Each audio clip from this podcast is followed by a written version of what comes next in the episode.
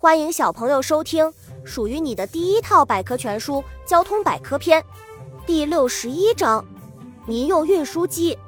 航空中用于客货运输的飞机，我们称之为民用运输机。民用运输机在飞机家族中占有非常重要的地位。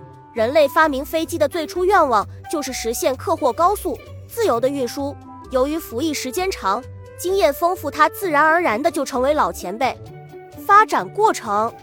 民用运输机虽然在飞机诞生不久就产生了，但是直到二十世纪三十年代才趋于成熟。二十世纪五十年代，涡轮喷气式运输机研制成功，在民用运输机的发展史上具有划时代的意义。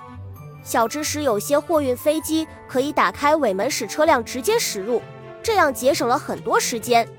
机身构造：机身是整个飞机的主体，布置有客舱、行李舱和服务舱。货机则安排货舱，前部布置驾驶舱和操纵系统。现代客机的舱内装有空调、供氧、救生等设备。分类通常根据起飞重量的差异，民用运输机分为小型、中型、大型三种。按用途，民用运输机又可以分为客机和货机。民航客机的明天，随着民航事业的迅速发展，人们迫切需要缩短时间的愿望也越来越强烈，因此。未来的客机需要朝高速化和巨型化方向发展。本集播讲完了，想和主播一起探索世界吗？关注主播主页，更多精彩内容等着你。